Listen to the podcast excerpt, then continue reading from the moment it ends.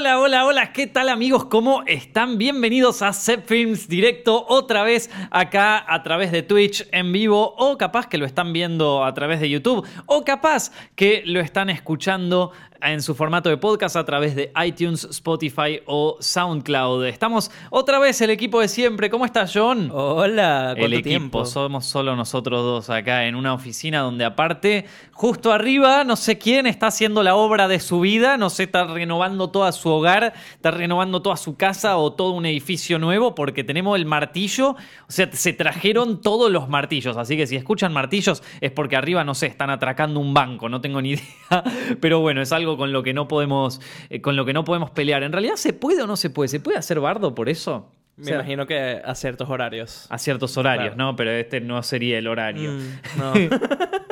Eh, no, pero bueno, no, peor debe ser porque nosotros dentro de todo estamos trabajando acá. Pero imagínate a alguien que vive acá. O sea, y tiene que escuchar eso. Sí, no, día. tremendo. Bueno, en fin. eh, hay una buena noticia, chicos, y es que este podcast está siendo uno de los más populares también en Spotify. Así que muchas gracias a todos los que oyen Set Films Directo por Spotify, que lo descargan y lo escuchan en su camino a la facultad, o aquellos que van al trabajo, o aquellos que lo escuchan durante su rutina en el gimnasio. Gracias, chicos, lo están convirtiendo en uno de los más populares. De hecho, hace poquito nomás le ganamos al programa de Fantino en, en Spotify. No fuera de joda, loco. Lo vi el otro día, abro el Spotify y, y veo eh, podcast, podcast más populares. Y abajo está Zephyr Directo, abajo Fanti. Y digo, como, no, boludo, bien ahí.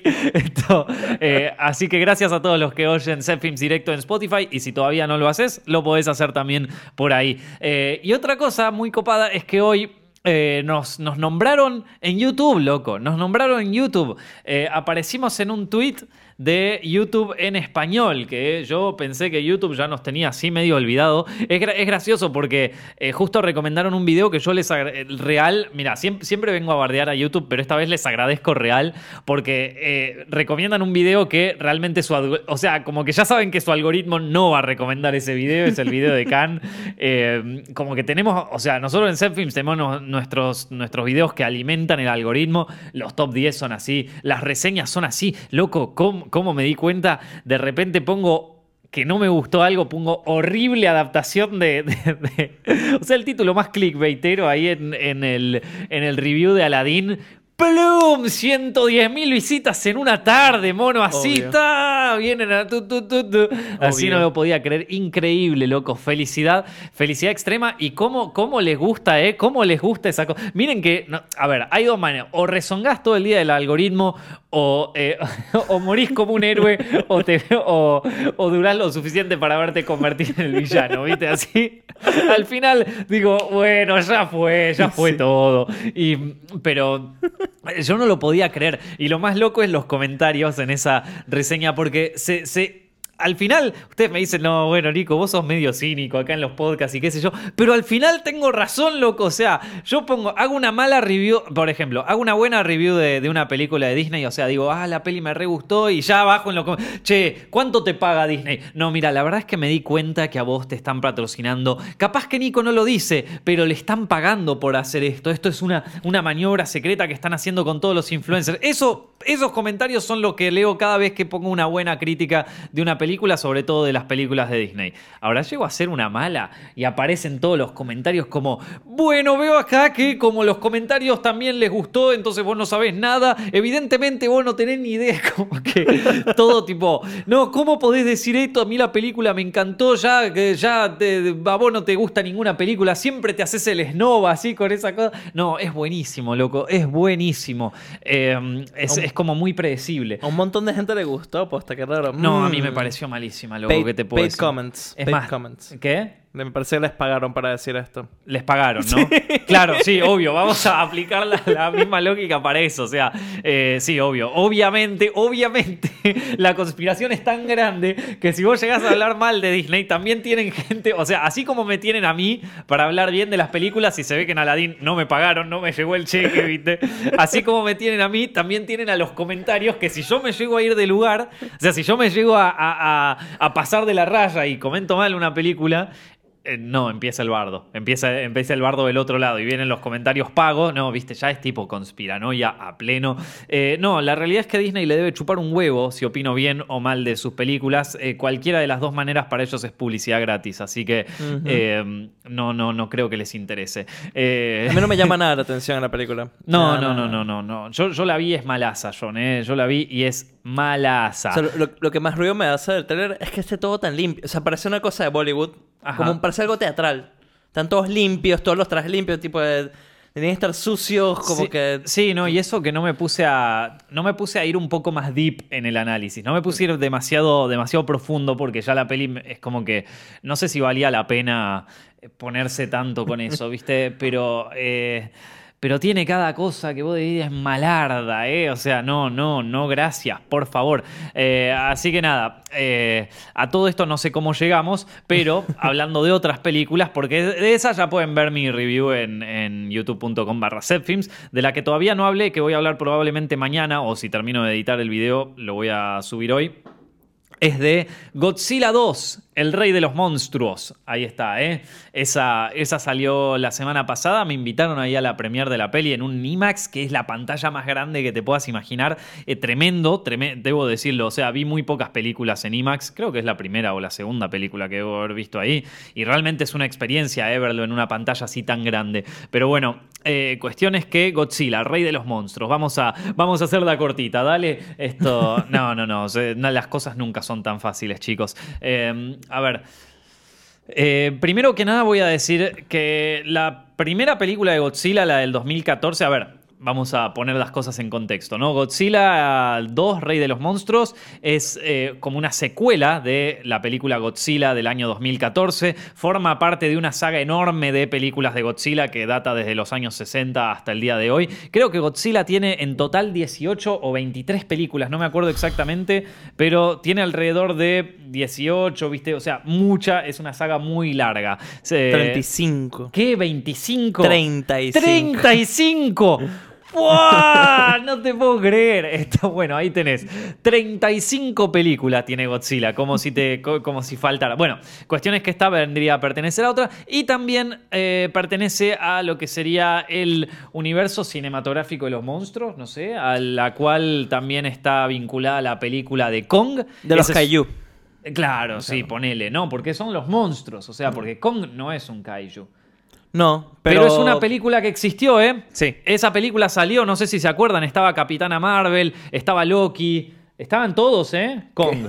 ¿Te acordás? Ah, claro, claro, Sí. con, con, sí, Esa sí. película existió. Pensé que dices la original de, no, no, no, Kong no, no. versus Godzilla. Kong. ¿eh? Esa peli existió y forma parte del mismo universo que Godzilla. Claro, es Brie Larson. ¿Te acordás es que había una escena postcrédito donde te decían, bueno, y también están los kaijus? Bueno, o sea que viene a, formar parte de este universo expandido de los monstruos que más temprano que tarde va, va- va a desaparecer, pero, pero bueno, para poner las cosas en contexto, ¿no?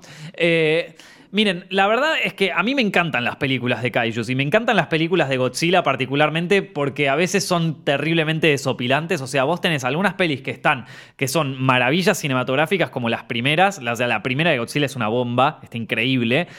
Y después tenés alguna, por ejemplo, la del 90 de Godzilla contra eh, King Ghidorah, que...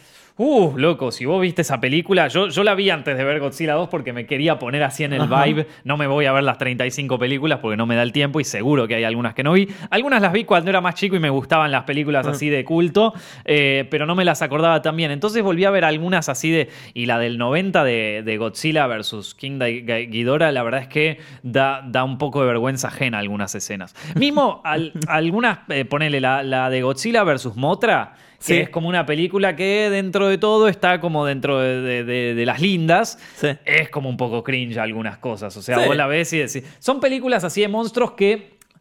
Eh, me, me parece. Uy, nos están tocando el timbre en medio de un directo. Qué bueno. No, ahora, ahora mismo no le podemos abrir, señor. Disculpe. Vamos a ir a, eh, a- ¿Por qué no hacemos una pausa acá en el Twitch? Esto lo A vamos a tener que cortar. Eh, vamos Ahora a volvemos. A ver quién es. Ahí le ponemos. Volvimos a estar en vivo. Uy, quiero ver esos comentarios. Bueno, este es el vivo más improvisado del mundo, pero genial. bueno, gente, no sé si John les adelantó Mira, alguien, algo. alguien, la cantó, alguien la cantó. ¿Alguien ahí, la mira. cantó? Ok, no sé si John les adelantó algo, pero bu- tuve que, tuve que cortar un segundo mi, mi review de Godzilla, que ahora la vamos a seguir porque eh, acaba de pasar algo muy loco en este directo, eh, que nunca había pasado una cosa así. Eh, no sé, tanto que justo estábamos hablando de Disney, nos acaba de llegar un regalo de Disney. Literal. Hola Disney, gracias, perdón que, que no sé, o sea, de- sorry que justo estaba diciendo algo, no sé, pero no, no escucharon nada, ¿eh? O sea, acá no pasó nada. No, tremendo. A ver, vamos a ver qué, para si es algo de Aladdin. Era, era una bomba, chao. No, si es algo de Aladdin. A ver. Oh my A ver qué God. tenemos acá. No, a ver. Es algo de Aladdin, chabón. Es algo de Aladdin, no te puedo creer. Esto. A ver. Publicidad gratis para Disney, la hicieron increíble. Sí. O sea, se acaban de ganar un product placement impresionante. Son unos genios. Si tie- no sé dónde pusieron el micrófono, chicos, pero los aplaudo, la no, verdad que. cuidado si los de marketing, tipo, mira, estos chabones en vivo siempre a esta hora. Mándalo, Claro. Mándales ahora. Tú, mándaselo. No, pero aparte nosotros hacemos los directos medio en... o sea, no, no tenemos un horario fijo. Entonces, tipo, no, no sé dónde pusieron el micrófono. No me acuerdo si alguna vez los invité acá al estudio. Pero gracias. A ver, ¿qué es esto? Vamos a ver. Vamos a hacer un unboxing. Para los que están oyendo este podcast, les digo, nos acaba de llegar una caja de Aladdin. Una caja de Aladdin que adentro tiene un portavelas. Ah. Mirá, ahí está. Ah. Para soplar la vela. Eh, ¿Qué más? Pero no, te- no pueden hacer una, una lámpara de merchandising. Sí, ¿no? Bueno, pará, bueno, por lo menos nos dieron algo, John. ¿Viste? No, ¿sabes qué es lo otro gracioso? Que eh, mi- miren todas las cosas, ¿no? O sea, cuando vi que era lo de Aladdin, yo dije, uh, pará, a ver si encima es esto, porque Monty, que trabaja con nosotros, está en la parte de producción de Set Films, nunca. Bueno, es la voz de Hollywood al desnudo.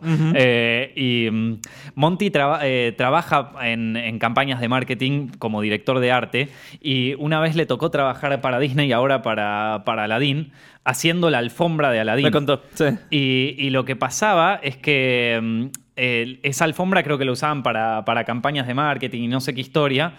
Y no sé hasta dónde puedo contar esto. O sea, no sé si ya me está llegando una, una cease and Sí. o ya, ya, ya esto, ya está sonando el segundo timbre con una carta documento. Tin, de nuevo. No, bueno, dale, Disney, déjame una, por favor. Perdónalos a, a esto. No, pero eh, bueno, la cuestión es que yo decía, para, me llega a llegar la, la alfombra de Monty, boludo. Me- o sea, es como que whoop, dio toda la vuelta, ¿viste? ¿Y eso que es Esto- una Bueno, y esta es una remera de Aladdin. A ver. eh, llegó la remera también de Aladdin, ahí está. Che, pará, no, o sea, es como que eh, está buena la remera igual, ¿eh? La camisa ahí de, de la lámpara. Está- Sí, pero son tres lavados y hasta luego. desapareció. Che, estás muy mala onda, pobre Disney, que aparte nos hace esto. eh, No, chabón, pero lo de la vela. hmm. ¿Sabes cuánto cuesta una vela tan grande? Por lo menos incluye la vela, boludo, ¿no? El- no, Estás, estás un poco exigente, John. Bastante que no lo mandaron, ¿viste? Después de cómo le bardeamos a. Esto, eh, pero tremendo, loco. Retiro lo dicho, Aladdin 10 de 10, la mejor película que vi en mi vida. Esto, Todos, todos nos podemos confundir a veces con nuestras reseñas. Todos podemos ser un poco distintos y la verdad que fue la mejor película que vi en mi vida. Película del año, Oscar. eh, gracias por la vela. Digo, eh, la mejor. No, pero. qué loco, man. Qué, qué, qué, Fue qué- demasiado. qué coincidencia. O sea, Buen eh, timing, este, este, este podcast va a haber que editarlo para que sea más divertido. Porque entre que me voy y coso, no se va a entender nada. Pero tremendo, tremendo, loco. Eh, Acá algunos que ponen en comentarios de que pobres a Joan, a Fran a Monty no les, no les invitan a las premier, no les traen, mandan nada. Mentira, siempre, siempre nos invitan a todos a las premier. Eh, a veces John no quiere venir. Yo, Es por verdad. ejemplo, a Godzilla te invité y no quiso venir. Eh, y después a otra, o sea, siempre, siempre los invito. La verdad que en ese sentido son súper buena onda, la- todos. O sea, Disney, Warner, to- siem- siempre, nos invitan a todos. Es como- Sony, Fox. Sony, Fox. No, Sony no nos invitó a nada. Es más, es más, a Son- no, mentira, sí, nos invitaron hace poco, pasa que no les pude responder porque estaba en Cannes. Baby Esto- Driver no era Sony. Baby Driver sí, pero eran otros los que estaban a cargo de Ah. parte de prensa. Ahora cambiaron. Cambió el staff. Claro, con razón. Eh, y se olvidaron, ¿viste? Entre medio, bueno, nos vamos. Listo, che, ¿y este de acá qué es, eh, Films? ¿Qué es? Es una. eh, no, no, no me acuerdo qué era, chau. Borrar. y se olvidaron. Pero, no, no, no. Así que nada, algún día me quedaré contándoles más anécdotas así de cosas raras que te pasan en el mundo influencer y de cine. Pero bueno, e- eso fue muy, muy, muy del momento. Estaba hablando de... eh, eh, tuvimos que interrumpir un segundo esta transmisión, pero ahora volveré a hablar de eh, Godzilla, King of Monsters, perdonen la interrupción. La cuestión es que, como venía diciéndole, ¡ting! suena el, el alarma ahí, ¿viste? Un regalo de Warner, ¿viste? A ver, a ver si no opinas otra cosa. Eh, no, no, no. Antes de que des tu opinión, suena el timbre, Tuki. Eh, ¿O te imaginas que alguien tiene el teléfono ahí en el podcast? Lo está esperando, tiene un regalo ahí abajo. Está esperando ahí A que termine. a que, no, no, a que empiece a hablar. Bueno, Godzilla me pareció ting. Ahí te toca justo a tiempo. Eh, no, bueno. eh, Godzilla. God- Godzilla. Eh, como les decía, las películas de Kaiju son muy divertidas, son de culto. Me parece que eh, tienen. Nada, tienen una. O sea, tienen esta cosa de culto que las vuelve irresistibles. Como también vuelve irresistible las películas eh, tipo Rocky Horror Picture Show. O sea, en- para esas películas yo tengo una debilidad realmente. Entonces, ver esas películas nuevamente es que, por un lado, algunas realmente no son tan buenas como me las acordaba. eh, y otras es como que están muy buenas. Y otras es como, bueno, nada, no, no están buenas, pero. pero son medio de culto, o sea, eh, o tienen algún, alguna cosa, por ejemplo, la de King Ghidorah no está buena, pero el monstruo está bueno, o sea, está bien pensado. Sí. Un dragón así turbio de tres cabezas, ¿viste? Entonces, o la de Mothra, no, no está bien hecha la película, pero la, el monstruo, una polilla gigante, eso es súper creativo, no sé, me encantó. Eh, entonces, es como que el, materia- el material con el que trabajan tampoco es el mejor del mundo. Por más de que de repente es obvio que ahora sale la película y todo el mundo resulta que era fan de las películas de los kaiju, o sea, porque eso pasa siempre. Sí. ¿viste? Eh, eh, pero más allá de que de repente haya una, eh, un, un amor generalizado por, por lo- el cine de kaijus que jamás existió, pero justo para el estreno de Godzilla existe, eh, más allá de eso, digamos que no, no corres con el mejor material. O sea, no estás compitiendo con una obra maestra. Por ejemplo, qué sé yo, cuando hacen la remake de, Ala- de Aladdin, están peleándose con una obra maestra. O sea, que es Aladdin la versión, la versión animada de Disney. Claro. Es una muy buena película. Eh, en esto yo no siento que. A ver, la original de Godzilla sí. Pero, pero las películas de Godzilla contra tal bicho, o Godzilla contra tal monstruo, que son tipo ya secuelas de la secuela de la secuela, ya es como que no, no es tan difícil Tienen- hacer algo. Tiene ¿eh? su encanto, me explico. Obvio que tienen su encanto, Sí. son películas de culto. Claro. Eh, tienen eso que, que las hace irresistibles, pero, eh, pero lo que digo es como que no estás, no estás compitiendo con algo, digo, no, no estás haciendo una remake de, de- del Ciudadano Kane, ¿viste? Claro. O sea, estás haciendo una remake de una serie, muy, de una saga muy querida, eh, con monstruos muy, muy...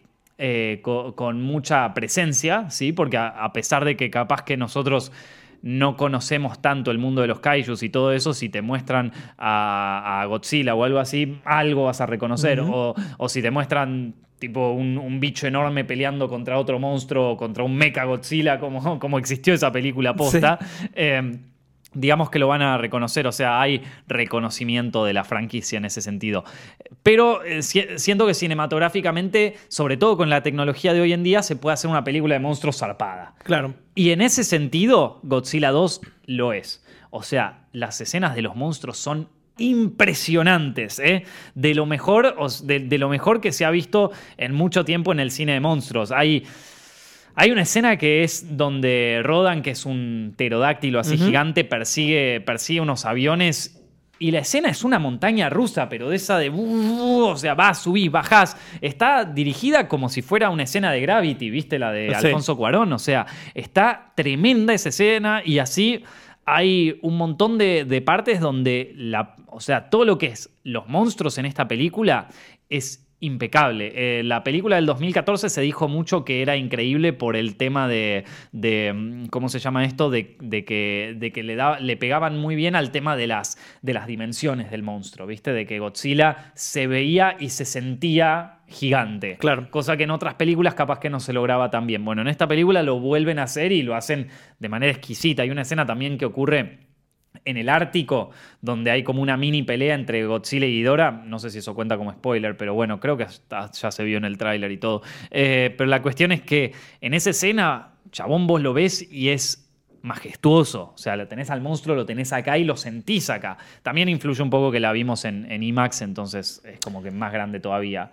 Yo vi una crítica por ahí que hablaba de que todavía, sin hablar mal de la peli, pero decía que todavía hace falta algo que las otras películas sí tenían, que era ver al monstruo, viste, desde, mm, desde el punto de vista de uno, como ver, no, No, sé. se ve, se ve ¿sí? un montón de veces. Tipo Un en la ciudad, como que para Sí. imaginarte. Sí, en un montón de veces lo, lo ves eso. Del el monstruo así en, en, eh, como desde el punto de vista de los humanos, humano. claro. Sí, recontra. De hecho, en esta escena de la Antártida hay un momento donde están ellos encerrados en el, en como en un, bueno, no quiero dar demasiados detalles, pero están encerrados en un lugar donde no les permite mucha movilidad y tienen que poco menos que ver lo que está pasando Claro. y gritar porque mucho más no, te- no les queda de opciones.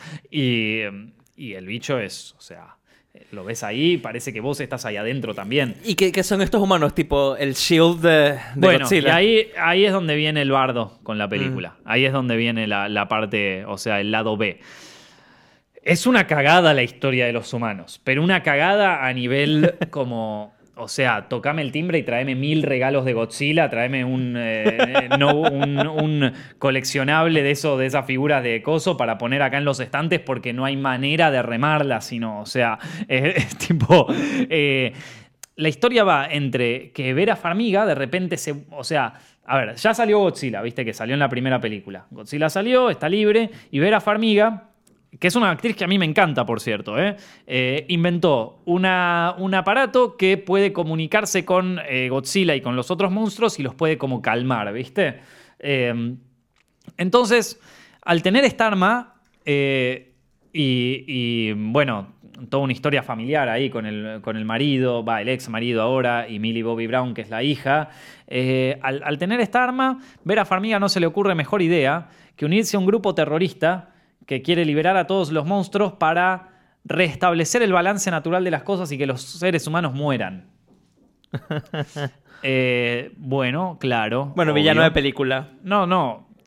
Pero no tiene sentido. Sí, sí, sí. Por- a ver, te digo por qué no tiene sentido. Porque la motivación de los personajes acá le, le quieren dar el lado ético. Entonces vos lo tenés a Tywin Lannister, el, el- el padre, viste, de, de los Lannister, que se une a ver a Farmiga en un grupo terrorista para liberar a los monstruos. Porque los monstruos. Porque es como una especie de ecoterrorismo, ¿viste? Entonces, Claro. los monstruos van a matar a todos los seres humanos que le hicieron tanto mal al planeta. Y por lo tanto. No, loco, me la estás complicando un montón. Qué manera de salvar el planeta para nuestras próximas generaciones, ¿no? Claro, me la estás complicando, pero me la estás complicando de una manera. Hacemela más fácil. Decime que el tipo, no sé, como que quiere destruir todo. Es como que de repente le meten todo este. Y, de y, o sea, y claro, y entonces Vera Farmiga pasa a ser como una enviada del Señor ahí a. a- a decidir, a definir el destino de la humanidad, ¿viste? Y entonces tiene al marido, que al ex marido, que pobre está ahí como, dale, loca, hay que matar a todos estos bichos, no jodas. O sea, se- se- claro, o sea, el ex marido está del otro lado, ¿viste? Del otro lado quieren matar a todos los bichos, excepto un japonés que dice, no, loco. No, estos son seres de. Que es el mismo de la película pasada. Claro, sí. estos son seres mitológicos con los que no hay que joder, hay que dejarlos que vengan, rompan todo y después ellos van a volver a su, a su lugar. Es como. Chabón, ¿quién carajo piensa así cuando un monstruo está destruyendo todo? O sea, eh, de- se murieron. O sea, no, no, no. Es como que perdés la posibilidad de. de como de empatizar con los personajes. Porque ninguno se entiende cuál es su motivación. Mismo el padre, que es como el que más se entendería porque Godzilla le mató un. o sea, le mató al hijo en, la película anterior. Se entendería que los quiere matar, pero de repente como que tiene la discusión con la mujer, de repente se despiertan los monstruos. Es como está todo mal. Eh, va, no es que está todo mal, está todo demasiado complicado. Ahí Claro. está. La complicaron un montón. La complicaron un montón y, y ojo, no hay, que, no hay que hay que saber diferenciar entre complejo y complicado. Una historia puede ser de lo más simple del mundo y tener una complejidad abismal en el sentido de que, por ejemplo, no sé, El Rey León, ¿viste? El Rey León es una película simple. El Rey León, ¿viste? Que va a ser el rey, viene el padre, le mata, le mata al, padre, después se va a Hakuna Matata, vuelve, recupera el reino. Man, es Hamlet, o sea, hay como una profundidad ahí que eh, podés estar horas analizando esa película, pero está puesta, bueno, es esto de la teoría del iceberg, ¿viste? Que, que vos tenés el iceberg, que, que capaz el cuento parece una boludez, pero si te pones a analizarlo, no es tan una boludez. O sea, de repente hay como toda una carga importante ahí, ¿viste? Y esta película hace lo contrario. Te muestra el iceberg dado vuelta. Entonces, es como una cosa súper complicada así, ¿no? Porque locoso y porque mitológico y que esto y que el otro. Falta, falta nomás uno que te diga, che, no, porque Godzilla representa eh, lo que fue la bomba nuclear para los japoneses y por eso el monstruo y por eso toda la historia. Dale, hermano, ¿viste? no me cuentes esta. O sea, ya, ya, eh, ya digo, es como que están explicándote lo obvio y están poniendo como el, como si yo te dijera, la explicación por delante del concepto, ¿viste? O sea, la, el, como la interpretación por delante del texto, ¿viste? Entonces, eh, vos, es, como que, es como que venga Borges y en vez de, y en vez de o, que venga Cortázar y en vez de escribirte Casa Robada, te explique, te cuente Casa Robada, pero una versión explicada, O sea, bueno, en realidad esto quiere decir, es como que vos como lector decís, ¿qué? ¿Viste? Lo mismo pasa con esta película y con los personajes y con sus motivaciones. Y eso hace que no entiendas nada. Eh, o que te cueste mucho empatizar. Entonces, termina siendo un fail por eso la película, porque lamentablemente la mitad de la película es la historia de los seres humanos, la otra mitad es batallas impresionantes de monstruos que son una recontrafiesta.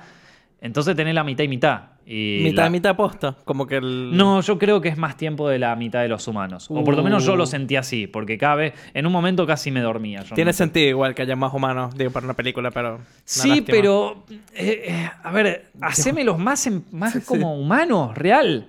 vos ves una película como Indiana Jones, ¿viste? Que también tiene temas muy profundos y todo eso. Pero al final se trata sobre un tipo que le tiene miedo a las serpientes y que es un aventurero y cuyo verdadero problema no es tanto defender al país de Hitler, sino tratar de, conquistar a, la chica esta. Entonces es como, bueno, son temas con los que te puedes relacionar. Acá no, no, entendés nada. Estás como, ¿qué? Eh, todos los personajes son un qué, así importante, ¿viste? Eh, así que nada, esa es en líneas generales la opinión de Godzilla. Voy a subir eh, ahora entre hoy y mañana voy a subir la opinión a Zepfilms, así que ahí pueden chequearlo como más en detalle y mejor, pero si lo querían en vivo, ahí, ahí está el dato, ¿viste? Bueno, salió el tráiler de Once Upon a Time in Hollywood, el segundo tráiler ya salió hace un montón, pero yo tenía ganas de, hablar de esto y pasó Khan y pasó otras cosas y al final nunca pude, así que tengo ganas de hablar del tema. Tenía ganas de hacer un análisis del, del tráiler, pero después es como que pasa lo mismo que con el del Joker, ¿viste? Vuelvo a llegar tarde a la cosa. Nico, te está llegando tarde, ¿viste? Eh, entonces, a ver, eh, vi, el tráiler y el segundo tráiler de, la peli me gustó más que el primero, la verdad. El segundo tráiler de Once Upon a Time in Hollywood. Me, pareció más dinámico, me pareció más copado, eh, me parece que se puede entender mejor cuál es el problema de cada uno de los personajes y nos da más pistas sobre cómo va la, de, dónde va la historia o hacia dónde va la historia. Em, lo, primero que quiero destacar del tráiler es la música, que otra vez, a ver, Tarantino se caracteriza justamente por, por meterle buena música a sus películas. Eh, y en esta peli, nada, es todo música de los 60, vuelve a esa vibra medio Pulp Fiction, medio Reservoir Dogs, pero encima se va a los años 60, cosa que lo hace mucho más interesante. Tenemos música de Mamas and the Papas, tenemos película, música de Los Bravos, que si a alguno de ustedes les gusta eh, ¿Quién era el que lo hacía? Eh, porque la Bring a Little Lovin', eh, la versión en inglés, también existe una, una versión en castellano, Dime que me quieres, de... ¿De quién era? ¿De Enrique Iglesias? No. Dime que me quieres o de... No, no es de... no es de... ¿Cómo se llama este? De... ay, ¿de quién era? el eh, el artista que cantaba esto. Ricky eh, Martin. Ricky Martin, ahí, está. Ricky Martin. Hay una versión de eso, entonces capaz que algunos la reconocieron por ahí, es un cover. Eh, y después está Eh, hay una, una canción de Neil Diamond que no la conocía, así que estuvo bueno escucharla. Y eso es lo que tiene de bueno Tarantino, que no te mete los típicos temas, ¿viste? O sea, que no, no te mete el típico tema de los años 60, como por, por ejemplo, no sé. ¿Viste que hay algunos temas que son como, este es el típico tema? o sea, el típico tema de la década del 80 o, el- o sea... Todos los directores te meten en algún momento el tema de, eh, qué sé yo, de, de, mm, eh, I Wanna Know What Love Is, ¿viste? O sea, temas que ya, nada, se han usado millones y millones de veces en películas y ya los conoce todo el mundo. Tarantino tiene esto de bueno que te mete temas que vos decís como, che, loco, alto tema. No, no lo escuché nunca. El de Mamas and the Papas lo escuché, lo, había oído una vez porque me gusta la banda, pero jamás me lo hubiese imaginado en una película. Los que están empezando a hacer eso muy bien, creo que son Disney con sus trailers. Los de Disney y Pixar con los trailers. Pero que el- los temas que utilizan. Los temas que utilizan, sí. Están metiéndoles buenos temas, los de Disney. Bueno, Bueno, Disney metió el de Beach Boys. eh, que claro, el de Beach Boys bien. ahí en, en Toy Story. Eh, también metió el, el de More Than a- Than a Feeling de, de Boston, lo metió en, en Inside Out. Y ahora en la nueva, la de Chris Pratt y la de. eh, eh, ¿Cómo se llama? Tom Holland. Ahí también metieron un tema, no me acuerdo el nombre, pero también Ah, está ese- buenísimo. Ese es de Disney. Onward, de Disney Pixar. Sí, sí. Está buenísimo ese tráiler. Ah, ¿eh? sí. Yo como que vi la foto y, Sí, pensé sí. que era que sí, algo medio feo. Está, está muy bueno el tráiler de esa peli. Ah, No sé, a mí me, a mí me interesó. Eh, bueno, hay, otro, hay otra cosa que se ve en el, en el tráiler ahí de, de, eh, Once Upon a Time, que es la mansión de Playboy. O sea, se ven como unas, eh, unas conejitas de Playboy en una mansión que evidentemente debe ser la mansión Playboy. Y no sé qué podría tener esto que ver con el clan Manson. A mí me parece que eh, va a tener más que ver con la historia de. Debe ser más como de Hollywood y de la elite de Hollywood y viendo por ahí, porque el actor que, hace- que interpreta a Leonardo DiCaprio es como un actor que se está viniendo abajo. Y Brad Pitt es como su doble de riesgo. Entonces yo creo que va a ir un poco por ahí, ¿viste? Por cómo son las fiestas en Hollywood y esa, y esa medio movida. Eh, claro, cómo, cómo eran en los años 70. Ahí debe haber cosas interesantes. ¿eh? Eh, y después está el, el actor que hace de Charles Manson, que hoy nos enteramos que es también, o sea, también va a actuar de Manson en Mindhunter. O sea, eh, Da- Damon Herriman se llama, y es el, o sea, y actúa de Charles Manson en esta película y actúa también de Charles Manson en Mindhunter. Es como, Y actuará. y claro, actuará porque todavía no salió la segunda temporada de, de Mindhunter. Pero es como. Igual vos lo ves, vos ves fotos del tipo y es Charles Manson. Sí, sí, O sea, igualito. Es el hijo no reconocido de Charles Manson. Es idéntico. Esto, tremendo. Eh, después. eh, una cosa que dijo Tarantino en una conferencia de prensa es que esta peli va a explorar como un poco más la, el día a día de la familia Manson, lo que vendría a ser la, la vida cotidiana. Vos sabías que los tipos para mantenerse en, en el rancho, bueno, vos lo sabés, John, porque hicimos un video sobre eso, todavía no lo largamos, estamos esperando a- al, al estreno eh, de la peli, pero eh, los tipos, o sea, la familia Manson, para poder pagar las cuentas, eh, además de prostituir a sus, a, a sus chicas de la familia Manson, eh, con el dueño, de, con el, con el dueño del, del rancho donde ellos estaban, que eso ocurría en serio, Sí. los tipos también vendían drogas, viste, todo eso. Pero aparte, otra de las cosas que hacían era en ese mismo rancho hacer como, como ¿cómo se llama esto? Con, eh, como paseos en caballo.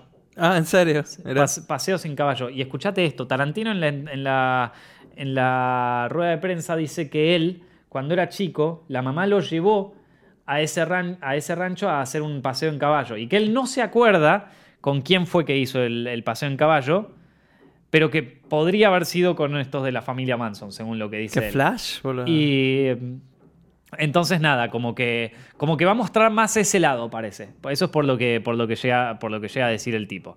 Hay un personaje que sería como una parodia de Bruce Lee, que todavía no sé si van Sí. a decir que es Bruce Lee o, que, o, o- o van a decir como que es un actor que vendría a ser tipo Bruce Lee, o no, no lo sé todavía, pero... Pero está, es- es- es- parece un personaje gracioso. Para mí que ese personaje va a ser eh, como súper arrogante, súper creído y, y como siempre te van a dar ganas de cagarlo a trompada y para mí que Brad Pitt o alguien lo va a cagar a trompadas e- eventualmente. Em, pero lo que más me gusta de, esta, de, de este tráiler es que te muestra que la película, o sea, que la ciudad de Los Ángeles va a ser un personaje acá. Sí. Y, eso, y, y esas películas a mí me encantan. Donde la ciudad es un personaje más, las amo. Eh, Así que yo espero que, que sea así y espero que, Se ve muy divertida. ¿no? Sí, se ve muy divertida. Ojalá que, ojalá que lo sea. Oja- la verdad que ojalá que lo sea. Estoy con muchas ganas de verlo. Eh, bueno, y ahora llegamos a la parte de preguntas de Patreon, que hace tiempo que no respondíamos preguntas de Patreon, así que acá tenemos un par. Chicos, recuerden que si quieren hacer su pregunta, eh, que la respondamos acá en directo, pueden hacerla a, en patreon.com barra Zepfilms, donde también van a estar apoyando este canal y todos los proyectos que nosotros hacemos acá en Zepfilms. Así que muchísimas gracias, chicos. Bueno, eh, acá me pregunta, eh, ¿cómo financiaste tu primer largometraje? ¿Cómo financiás tus proyectos ahora? Eh, Mm. que esto, a ver, eh, ¿cómo financié mi primer... Es que, perdón, estaba pensando si no respondí ya una pregunta similar una vez antes. Sí, Creo que sí, ¿no? sí. Eh, bueno, por las dudas, eh, vuelvo a responder como... O pero- sea, no, te habían preguntado de cómo hacían la parte después. de- o sea, hablaste un poquito de eso en general, pero no, no tan específico. Claro. ¿Cómo lo financiaste? Eh, No, el primer, el primer largometraje yo, o sea, lo, eh, lo hicimos entre, o sea, la- los cabezas de equipo en ese lugar éramos cuatro personas, éramos Monty, yo, Pablo y Facu, eh, y entre los cuatro fuimos a trabajar durante un año en di- distintos trabajos y, y conseguimos lo que conseguimos y, y nada, ahorramos la plata y lo, hicimos nosotros por nuestra cuenta. O sea, fue un año de escribir el guion con Monty al mismo tiempo que estábamos ahorrando plata para poder hacer el rodaje. Pero nosotros lo habíamos dicho, es como que eh, ya sabíamos que era un proyecto de bajo presupuesto y ya sabíamos también que era como medio jugado y que de un modo también sabíamos de que era como un ejercicio importante para todos nosotros, ¿viste? Más allá de si queremos hacer una buena película o una mala película o nada, queríamos hacer sacarnos las ganas, pero también queríamos aprender a hacer películas. Y eh, entonces ah, sabíamos que ese iba a ser como nuestro proyecto de nuestro proyecto de la facultad, porque ninguno de nosotros, salvo Monty, se graduó de la facultad. Eh, y así que esa, esa fue como nuestra escuela real de cine. Eh, y mm, entonces sabíamos que, que tenía una fecha de vencimiento, como que lo podíamos hacer el año que viene o ya después cada quien iba a estar en su propia movida. Eh, y no, no, no lo íbamos a poder hacer nunca más, así que era la, oportunidad que teníamos en ese momento.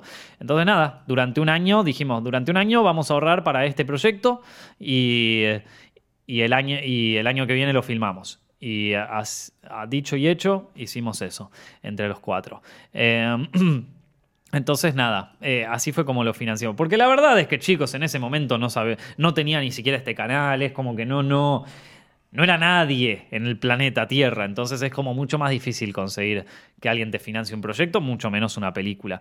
Eh, y de todas maneras es como que lo sacamos súper barato porque también es como no, no, no manejamos lo. O sea, eh, ese es el tema. A medida que si vos estás buscando. Igual, ojo, perdón, estoy como dentro de una, dentro de mu- muchos recuerdos que de repente vuelven y estoy tratando de estructurarlos. Eh, es como que en aquel momento la cámara más eh, de mayor tecnología que existía en ese momento en cine digital era la Red One. Y, y con eso se estaba filmando las películas en ese momento. Hoy en día, vos te compras una Sony, como la que tenemos acá para, para hacer los videos, y, mm, y ya puedes hacer una película con eso. De hecho, esa es, mucho mejor, es una mucho mejor cámara que la que nosotros usamos para filmar el bosque. Esto, en, en- en- entonces, en, cuando nosotros... mismo el celular del teléfono es mejor cámara que la que nosotros teníamos para, para hacer el bosque de los sometidos. Entonces, eh, hoy en día es como mucho más accesible en ese sentido. Antes, eh, la- la- o sea, el- los mayores gastos iban por allá. ¿Qué pasa ahora? ¿Cómo financio los proyectos ahora? Y bueno, ahora la, la pienso un poquito más. ¿no? Porque la realidad es que más allá de que uno pueda cortar en gastos, hay cosas que eh, a medida que digo, cuando yo recién estaba en la facultad mis, eh, teníamos amigos y entre nuestros amigos podíamos decir, dale, lo hacemos de onda porque teníamos más ganas de ganar experiencia que de cobrar un sueldo. Pero ahora la mayoría de mis amigos todos o trabajan en cine o trabajan en publicidad o trabajan en otra cosa, pero trabajan. Y si van a dejar una semana su trabajo para hacer un corto o un mes para hacer una película, algo van a tener que cobrar. O si no, me van a sacar cagando, real. Entonces todo se vuelve un precio más alto. eh, y todo se vuelve un poquito más profesional y todo se vuelve un poquito más como costoso en algún punto. Ya no es tanto ver cuál es la mejor cámara que puedes comprar, sino ver qué cómo carajo haces para, para sobrevivir el día 2 de rodaje, ¿viste? Entonces, eh, eso hace que los costos se vayan más alto eh, y me hace a mí pensar, bueno, ok, tengo esta guita, ¿qué hago? Opción A, me voy de vacaciones. Opción B, eh, la uso en un proyecto de set films, la invierto acá y la recupero. Opción C, hago un cortometraje que no la va a recuperar ni en pedo, pero por lo menos me saco las ganas de hacer un cortometraje. Entonces, ahora tengo la opción de poder hacer proyectos en set films y recuperar esa guita. Incluso ganar guita. Eh, cosa que antes no tenía. Entonces eh, es como que ahora ya, si voy a hacer esa decisión, la voy a hacer un poquito, si, si viene de mi parte la financiación, o sea, si lo voy a financiar yo, eh, se, se, me vuelve como un poco más complicada. Entonces normalmente prefiero buscar financiación en otro lado y eso, como suele ocurrir, tarda muchísimo tiempo. O sea, hasta que conseguís todos los pies, que se unan todas las piezas, estás mucho tiempo y por eso eh, desde Virgen que no, que no está, o sea, que no saqué nada nuevo, no quiere decir que no estuviéramos haciendo cosas nuevas, pero es como un poquito más difícil porque aparte yo también quiero subir la apuesta, quiero hacer algo mejor. Entonces es como que bueno, nada, uno va viendo cómo va la historia. eh, otra pregunta de Patreon eh, que preguntan acá es, ¿cómo hacen para balancear su vida en YouTube y su vida cotidiana? ¿Cuál vida cotidiana? Esto... Eh, eso es una pregunta que me hicieron hace poco cuando, cuando di una charla sobre, sobre eh, ¿cómo se llama? Sobre difusión online de, de contenidos. Eh, que nos llamaron de un festival de, de, contenido web y me preguntaron exactamente eso. ¿Cómo balanceás? O sea, ¿cómo haces para balancear lo, la persona de, de los que, o sea, yo de acá, el que estoy haciendo los directos, con mi yo del día a día? Eh, esto es una pregunta que se la hago muy, muy seguido a, a, mi psicólogo. eh, no, no. A ver, el tema es así. Eh, lo bueno que tengo yo en mi parte es que mi vida privada no, no, tiene, no tiene nada que ver con mi vida pública.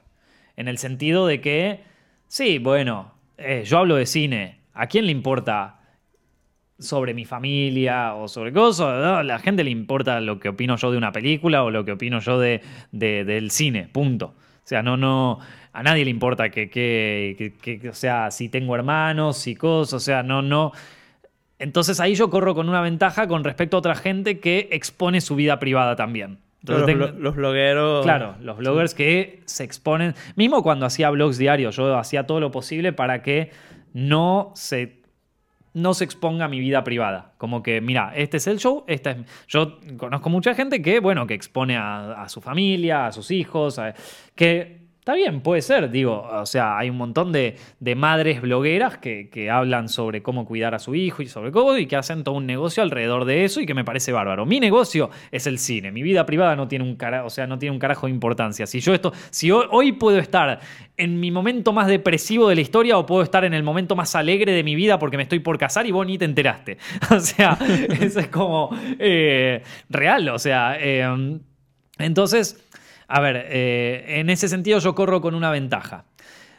Por otro lado, está el tema de que yo en mi vida cotidiana yo soy una persona bastante privada, en el sentido como que no, no, no soy tan... O sea, yo en estos videos muestro como una faceta mía, no muestro el total mío, porque la verdad que el total de una persona, como de todos, es medio embole. O sea, yo el 70% del tiempo que paso en este de estudio lo paso haciendo cuentas, poniendo un Excel, escribiendo los guiones, armando el calendario. Es un embole. Claro, es un trabajo, pues. es, es, mi trabajo. Uh -huh. Y a la persona que lo ve desde afuera, ve un loco que está ahí sentado sin hacer nada, ¿viste? Entonces, es un embole. No, no, créeme que no querés saber esa parte. O sea, yo, yo me embolaría para ver eso. Eh, entonces, es como.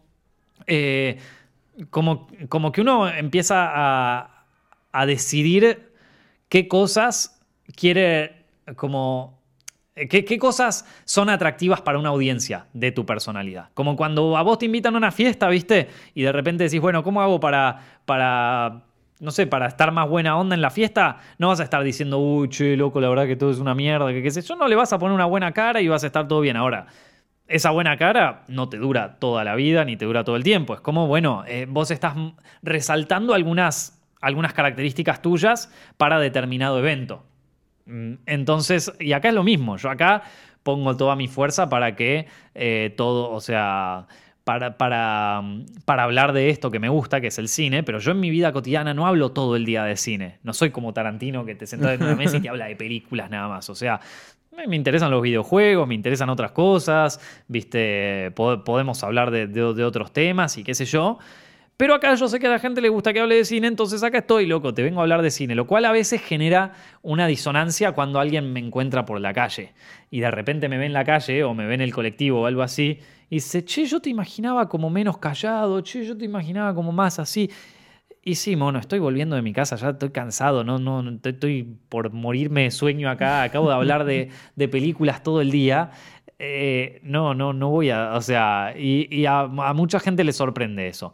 Eh, pero bueno, es que, es que es así, es que yo no, no estoy, y me parece que cómo, cómo hacer para balancearlo, eso tiene más que ver con uno mismo y con qué, eh, cuánto uno permite que su, que su trabajo, y esto creo que no solamente se aplica a gente de Internet o a figuras públicas, sino a, a cualquier persona en la vida cotidiana, de cuánto tu trabajo se mete, o sea, tu trabajo y tu persona, la- la- las características que vos resaltás en tu trabajo, se empiezan a meter en tu vida cotidiana eh, o se empiezan a meter en, tu, en tus relaciones eh, familiares, eh, en ese tipo de cosas. Entonces, eh, creo que está en uno, ver hasta dónde uno quiere poner los límites. De, bueno, hasta acá, esto ya es mi vida privada, ya no quiero hablar de esto. eh, y esto de acá, aunque sea privado mío, tengo ganas de compartirlo porque nada, ya fue, me quiero cagar de risa un rato. Yo hay muchas cosas que me encantaría compartir con gente y que capaz las comparten en algún momento, pero en este momento es como que, eh, no, no, eh, como que no me parece como que tenga ganas de, de- de hacer públicas algunas cosas que todavía, que, qué sé yo, que tienen más que ver con, con cosas que, que pienso yo y que no creo que sean lo más interesante. Creo que es más interesante saber qué opino de Godzilla. Muy bien. Así que nada, ahí no sé si, si, si yo, vos, vos cómo llevas esto. No, de- lo mío no vale, pero lo mío es un trabajo, pues no, no, no tengo personalidad. Bueno, están los tomados, Ajá. obviamente. Sí me ha pasado que me reconocen en la calle. Vamos. eh, y yo feliz, viste, como, como es que me reconoce uno eh, Claro. al mes. Tipo yo, ah, sí, todo demasiado eh, feliz, les hablo. Sí. Y, y soy súper como soy yo. Ajá. Pero, mm, pero sí, no sé. Como que no, mm, no, no es mi mismo caso, obviamente, ni cerca. Sí. Em, pero sí lo he pensado, viste, con esto de los streams que, que quiero hacer, que viste, todos los podcasts decimos, no, que John, que quiero hacerlo lo Twitch. Ajá. Y eso es en parte, ¿ves? Porque es como que, uh, lo- tipo, en mi casa, en, en mi tiempo de vida normal. Ah, ¿viste? Sí, de eh, repente. Es que eso es lo que flashean muchos, como, ah, estos pibes se la pasan re bien, se Ah. cagan de risas en videos. No es tan así. No, o sea, no, no. esto es como. eh, sí, a mí me encanta hacer videos. O sea, me encanta dar mi opinión sobre películas. Me encanta encontrar. El otro día hice una encuesta para, para ver qué película les interesaba. Me pidieron que, que hablara sobre John Wick. Man, me vi todas las pelis de John Wick de nuevo. Y la verdad que la pasé muy bien, me encantó. Pero, pero también, viste, yo en mi casa quiero jugar a los videojuegos y no me moleste Claro. nadie, viste. O sea, Claro. y hay veces que quiero real apagar el celular y que no, o sea. Eh, no, no chequear Instagram, no. Hay, hay, que, hay, hay que también ser consciente de que, por ejemplo, yo considero que mi Instagram o mis redes sociales, a- más allá de ser como un espejo de, de- de, de lo que yo trato de, o sea, de, de- de lo que yo trato de no, no te digo de vender, pero de como de... eh, a mí me gusta, o sea, mi, De Nico como Sep. de Nico de Set Films es la parte de cine y todo eso.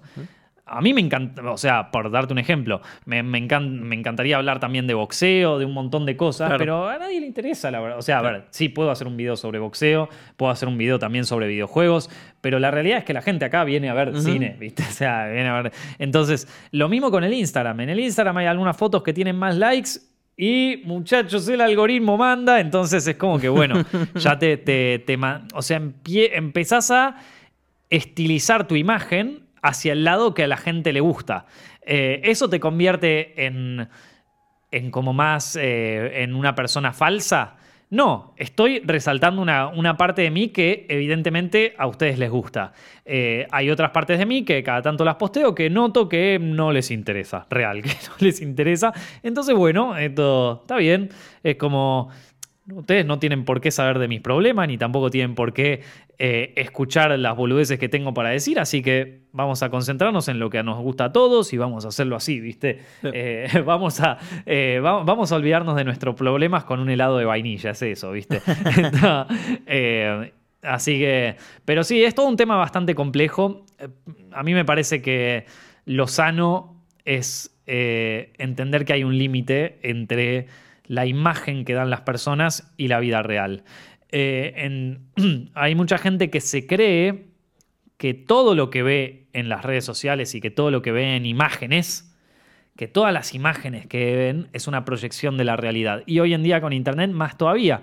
Porque hoy en día con Internet la mayoría de la gente va al colegio, va a la facultad, va al, trabajo y pasa del trabajo a su casa. De unos números en un Excel a Netflix en casa y no ve mucho el mundo real. Entonces el mundo real lo ves a través de imágenes, a través de Twitter, a través de eh, Facebook, a través de Instagram. Y eso genera bastante depresión porque si vos de repente ves así como yo les muestro una imagen mía de las cosas que yo sé que a ustedes les interesan, eh, hay un montón de gente que quiere mostrar la mejor versión de ellos. Entonces empiezan eh, a irse de viaje, o sea, te muestran fotos de ellos en su viaje, te muestran de ellos fotos de ellos con su pareja, con, o sea, siempre tratan de mostrar lo mejor. Y entonces vos lo mirás y decís, che, mi vida es una mierda, loco. Mentira, claro. O sea, y vos me podés decir, bueno, Nico, pero a vos no te pasa. No, chabón, a mí también me pasa, que yo me siento, o sea, los días que estás medio depre y te pones a ver el Instagram de otros y decís, mierda, qué bien que la pasa. No, pará, despertate, amigo. Esto. Es el eh, story, sí. Es el story, man. Esta, gente tiene lo mismo, o sea, su vida es igual de paja que la tuya. Excepto los stories de mi gato, que es el gato más lindo del mundo. Sí, bueno, pero eso ya es, es sí, tremendo. Son lo más los gatos. Pero bueno, eh, lo que digo es como, sí, eh, nada, eh, no, no, no, no, sé ni, no me acuerdo ni por dónde empezó todo en, en, conclusión, después de otro momento filosófico de Sepp. Sí, de cómo... Em, nada, estamos hablando sobre el balance, ¿no? Entre, entre la vida real y, y la vida de, de Sepp o la vida de Internet. Ajá, ah, exacto. El balance lo decía uno. Qué eh, mostrar y qué no mostrar y no volverse loco. Sí, hay mucha gente también dentro de, dentro de Internet como que... Obviamente la vida privada llama más la atención. O sea, sí, llama más la atención en el sentido de que te va a conseguir visitas, sobre todo si tiene cosas así jugosas, ¿viste? Entonces, eh, yo lo veo muy seguido que hay gente como que de repente, a ver, eh, yo eh, sufrí un, no sé, eh, sufrí un accidente cuando era chico y te cuento cómo fue la historia y de repente toda la gente, ah, like, like, like, like, like. Eh, y de repente te das cuenta, uy, esto vende. te agarra como esa endorfina, ¿no? ¿Cómo se llama? Bueno, te agarra como la, el ataque de, de, esto me gustó, entonces soy adicto. Eh, te empieza a fluir por el cerebro y decís, bueno, voy a explotar más esto. Y empezás a explotar más tu vida privada, más tu vida privada, hasta que en un momento ya no tenés nada más para contar. Entonces empezás a inventar historias, entonces empezás a inventar cosas. Y ahí, te, o sea, Nightcrawler es un buen ejemplo de eso. O sea, llevado al mundo de las noticias. Pero es lo mismo, es lo mismo. Es, eh, te volviste adicto, hermano. Te volviste adicto a la atención. Y eso es un gran problema, loco. Sobre todo en adolescentes. Vos pensás que un pibe de 8 años ya puede entrar al Instagram. Ya puede tener todos estos problemas a los, desde los 8 años, loco. Mira vos. Qué cagada. Bueno, chicos, espero que hayan disfrutado de este podcast. Eh, la verdad que eh, yo la pasé muy bien acá hablando nuevamente con ustedes. Eh, si les gustó, por favor no se olviden de suscribirse en Twitch para poder verlos en vivo, suscribirse en YouTube para poder verlos también con sus fragmentos y con sus versiones completas. Y también pueden oírlo en su formato de podcast en iTunes, SoundCloud y Spotify. Muchas gracias a todos los que lo oyen por ahí, se lo bajan y todo. Nos convirtieron poco a poco en uno de los podcasts más escuchados en Argentina, así que gracias a todos. Mi nombre es Nicolás Amelio Ortiz, él es John Noel ahí. Nos estamos viendo. Sí, John, si saludás así solo con la mano, la gente no te va a ver. y lo pero es que solo me escuchan, tampoco me ven. Sí, claro, exactamente. Así que em, nos estamos viendo la semana que viene. Un Chao. abrazo.